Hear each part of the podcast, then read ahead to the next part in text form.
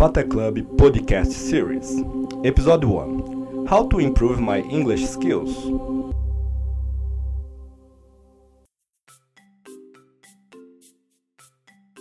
Hi, people, my name is André. And my name is Guilherme. And this is the first episode from FATEClub podcast series written by English FATEClub, the club of conversation at Fatec Catanduva.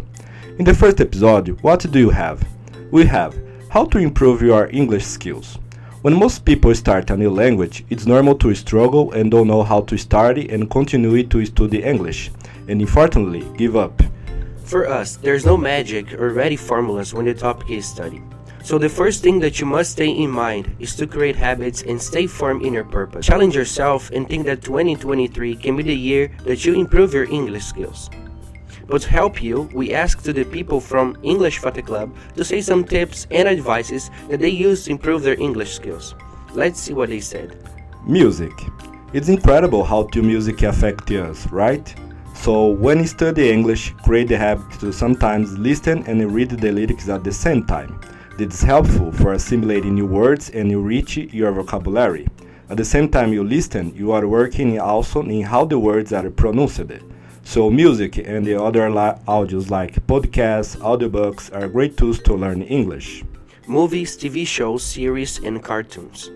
Who do not like to eat some popcorn while watch some good movies, right? Why do not create a habit to put audio in English and read the subtitles in your native language? Once you create this habit, the next step is to watch the audio in English and the subtitles in English too.